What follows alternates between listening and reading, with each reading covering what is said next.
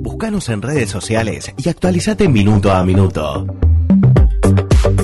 Twitter, Facebook, Spotify, Resumen del Sur. Seguimos en Resumen del Sur, pero cambiamos de región.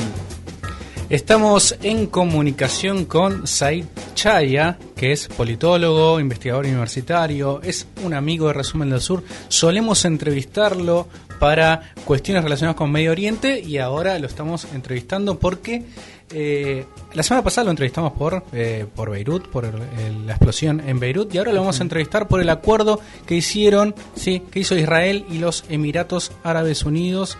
Eh, buenos días, Said, ¿estás ahí escuchándonos? Sí, ¿qué tal? ¿Cómo estás? Buenos días. ¿Cómo estás, Said? Muchas gracias por atendernos. bueno, te queríamos preguntar, ¿cuál es para vos eh, primero que nada, las implicancias que tienen este acuerdo de, paz que firmaron Israel y los Emiratos Árabes Unidos. Mira, eh, en primera medida, todo lo que todo lo que sucede en Medio Oriente de alguna manera está intervinculado entre sí. Entonces, lo mejor es imaginarse la región como si fuera una especie de tapiz, ¿no? Donde están todos los nudos unidos uno a otro. Entonces, vos tocas uno y invariablemente va a producir eco, va, va, va, a generar un impacto ¿no? Eh, en los demás. Entonces, bien, eh, este acuerdo va a tener implicancias para los Emiratos Árabes, va a tener implicancias para Israel, pero también va a tener fuertes implicancias regionales. Aclarado esto, eh, evidentemente Emiratos Árabes estaba deseando este acuerdo desde hace, desde hace mucho tiempo y le va a traer una serie ¿no? de, beneficios económicos muy positivos. Eh, y algo y algo parecido pasa en Israel, es decir, eh, eh, honestamente digo, se está, se está notando un buen punto eh, Benjamin Netanyahu, que, que en junio pasado consiguió de alguna manera hacerle, hacerle un guiño al sector más conservador ¿no? de su electorado, diciendo, bueno, miren que el primero de julio Claro. Capaz que invadimos el Valle de Jordán, ¿no? Y ahora le hace un himno a la, más moderada diciendo, miren, yo puedo gestionar acuerdos de paz en la región, de que Israel viva dentro de fronteras seguras, prescindiendo de la cuestión palestina. No, o sea, digo, ¿a quién le importa la cuestión palestina? Eh, puedo prescindir de esto y puedo seguir firmando acuerdos de paz. Eh, eh, y, y este ha sido de alguna manera la ganancia de uno y otro. Pero a ver, ¿Cómo, cómo, cómo se van a mover las fechas, las, las fichas, perdón, a nivel regional? Bueno, a nivel regional todavía nos queda la gran definición, que es la de Arabia Saudita. Claro. Vamos a ver, vamos a ver qué es lo que va a hacer Arabia Saudita, que de alguna manera es eh, un socio eh, muy próximo a eh, los Emiratos Árabes, pero todavía no se ha no se ha pronunciado, digamos, oficialmente al respecto sobre este sobre este acuerdo pero los Emiratos ya hacía rato, de alguna manera, que estaban buscando, eh, que están persiguiendo una política exterior mucho más autónoma. Por ejemplo, fíjate lo que fue en el escenario de Yemen.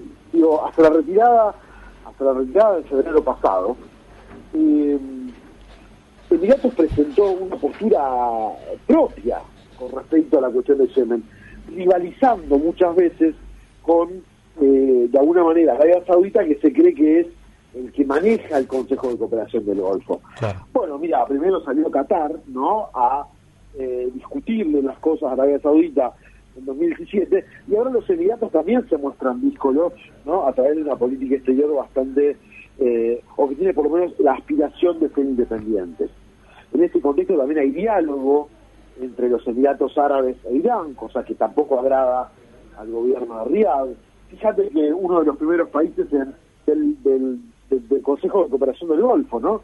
En, restablecer su embajada en, la capital siria, ¿no? Eh, va a ser también los Emiratos Árabes, en un guiño a Bashar al-Assad, cosa que tampoco va a convencer a los eh, a los saudíes, y ahora adopta esta postura de decir, bueno, gracias a nosotros eh, Israel va a congelar su, esta posible anexión del territorio del Valle del Jordán, pero poco más, claramente, digamos, la causa palestina no está dentro de los ejes de la política exterior de Arabia Saudita, ¿no? Justo te iba, te iba a preguntar, ¿cuál es, cuál es el, cómo queda eh, eh, después de este acuerdo la causa palestina. ¿Qué posiciones han tomado la Liga Árabe al respecto? ¿O que si se ha manifestado? Y si se ha manifestado Irán también. Sí, eh, eh, bueno, justamente los, dos países, podemos decir, sí, tanto, tanto Turquía como Irán son los primeros que han salido a recoger el guante. ¿no? Es decir, eh, después de este acuerdo, los dos grandes críticos que han tenido que han tenido los Emiratos Árabes son por un lado Irán y por otro lado Turquía. Y por supuesto también los palestinos. Los palestinos no salen de su asombro, ¿no? Eh, eh, de alguna manera han, han llamado esto, creo que hubo un comunicado donde dijeron que esto era una, una, una traición a, a, la causa palestina, pero bueno, en, definitiva es intentar leer la región desde el punto de vista ideológico, ¿sí? cuando el esfuerzo que está haciendo Emiratos Árabes es leerlo desde el punto de vista pragmático. ¿no? Entonces, Irán, Irán recoge esa bandera, ¿no? Irán y Turquía han recogido la bandera de la causa palestina de alguna manera para diferenciarse de los Emiratos, ¿no? Entonces, eh, esto que Emiratos dice, bueno, la verdad que no es tan importante, no es tan central.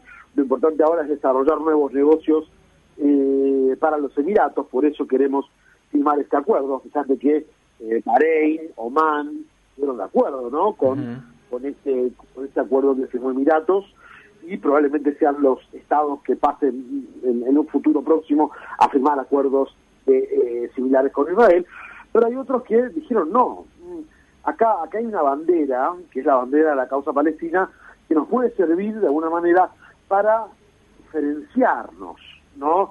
de esos actores tan pragmáticos. Bueno, justamente Turquía e Irán han recogido esa bandera diciendo la actitud de los Emiratos es una actitud eh, deleznable, condenable, eh, nos parece muy mal, no han tenido en cuenta, y fíjate que incluso, eh, incluso Turquía ha amenazado con cerrar hmm. su embajada en Abu Dhabi al momento en el que se concrete el acuerdo. exacto. Otros posibles ganadores de este, al menos de, esta, de este anuncio, son las salicaídas imágenes de Netanyahu y de Trump, porque ahí el yerno de Trump fue quien estuvo implicado en las negociaciones, ¿no? Bien, yo creo que acá hay, eh, sí, yo creo que acá ha ganado, eh, a, ver, acá, acá cada uno, digamos, eh, donde hay una crisis hay también una una, una oportunidad, ¿no? Dice, dice esta frase. Acá cada uno parece que gana a su manera, es decir, Emiratos e Israel ganan, de alguna manera, o sea, Netanyahu gana, también ganan los Emiratos, ¿no? Porque se posiciona de una manera más fuerte frente a, a Oman y a Qatar y a, Bahrein, que, quieren, quieren de alguna manera imitarlo y seguir este camino de un posible acuerdo con Israel, también Netanyahu se beneficia frente a su electorado, también se beneficia a Trump. ¿De qué manera se beneficia a Trump? Mirá, Trump lo que, lo que está queriendo decirle a la región es, eh, mira, yo puedo ofrecerte oportunidades de negocio, ¿no? Eh, eh, yo puedo abrirte puertas a nuevos mercados. Eh, ser socio de Estados Unidos en Medio Oriente, bueno, sigue siendo una apuesta rentable, ¿no? Eso, eso creo que esa creo que es la, principal ganancia que ha tenido que ha tenido Trump en la región. Pero pero como te decía antes, Irán y Turquía también ganan. O sea, Irán y Turquía condenando de alguna manera el hecho de, este acuerdo también se reafirman en una posición ideológica. Y, eso implica que, que, hay un sector de la población de la región que los va a estar mirando como referentes. ¿sí? Entonces, ellos también, porque, digamos, una causa que tiene 70 años, y que de alguna manera simboliza no la lucha de un pueblo desplazado contra un enemigo totalmente asimétrico, imposible de derrotar, ¿no? es una bandera apreciada desde lo ideológico, desde lo discursivo. Y bueno, Irán y Turquía han recogido esta bandera, diciendo la actitud de los Emiratos es condenable. ¿No? Ellos también están ganando a su modo. bueno, así podemos ver cómo, digamos, cada uno se aprovecha de, eh, de, la situación, ¿no? De lo mejor que puede, trata de capitalizarlo eh, de, la, de la mejor manera posible. Eso se trata la coyuntura. Te vuelvo, te vuelvo a, ya que lo mencionabas hace un rato, te vuelvo a preguntar sobre Turquía. Más que nada para que eh, nos des una impresión de eh, lo que te parece que está, el, del papel que te está, que, que parece que Turquía está asumiendo en la región como un líder que de alguna manera puede eh, compensar el enfrentamiento entre Irán y Arabia Saudita, Israel.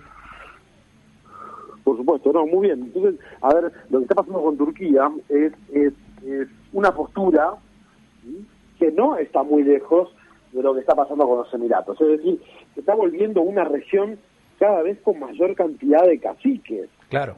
¿No? Fíjate cómo, fíjate cómo, fíjate cómo Turquía no tuvo problema en la cuestión siria de eh, trabajar con Estados Unidos cuando hubo que trabajar con Estados Unidos, ponerse del lado de Irán cuando, cuando eso le convino a, eh, a sus objetivos nacionales y, y cómo y cómo ahora, bueno, eh, también puede ejercer un lugar crítico respecto a la postura del gobierno de Bashar al-Assad o de su aliado iraní. Y eso demuestra también que Turquía, Turquía tiene vocación de poder. Mira, hay una frase de, de, de Charles de Gaulle que es, que es muy ilustrativa, es muy ilustrativa. Dice, los países no tienen amigos, tienen intereses. ¿no? Y uno, eh, cuando ve eh, la cuestión en Medio Oriente, ve cómo, ve cómo resalta, de alguna manera, esta, esta idea de pragmatismo no que, eh, que vuelve, ¿no? No es, no es un pragmatismo absoluto, la cuestión ideológica está presente también. Y eh, las ideologías están vivas, pero también está vivo el sentido de la oportunidad y el sentido del pragmatismo y lo que ha hecho Emiratos con el acuerdo israelí tiene que ver con eso, ¿no?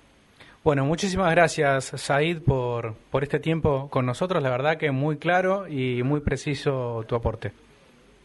Bueno, muchas gracias. Gracias, hasta luego. Estábamos hablando con Said Chaya, politólogo, investigador universitario, sobre el acuerdo de Israel y Emiratos Árabes Unidos, ese acuerdo que restablece relaciones diplomáticas. Recordemos que Israel haya restablecido relaciones diplomáticas con Jordania y con Egipto. Este es el tercer país sí, de Medio Oriente con el cual Israel hace un acuerdo de paz. Y bueno, veremos cómo sigue la situación en Medio Oriente eh, después de esto.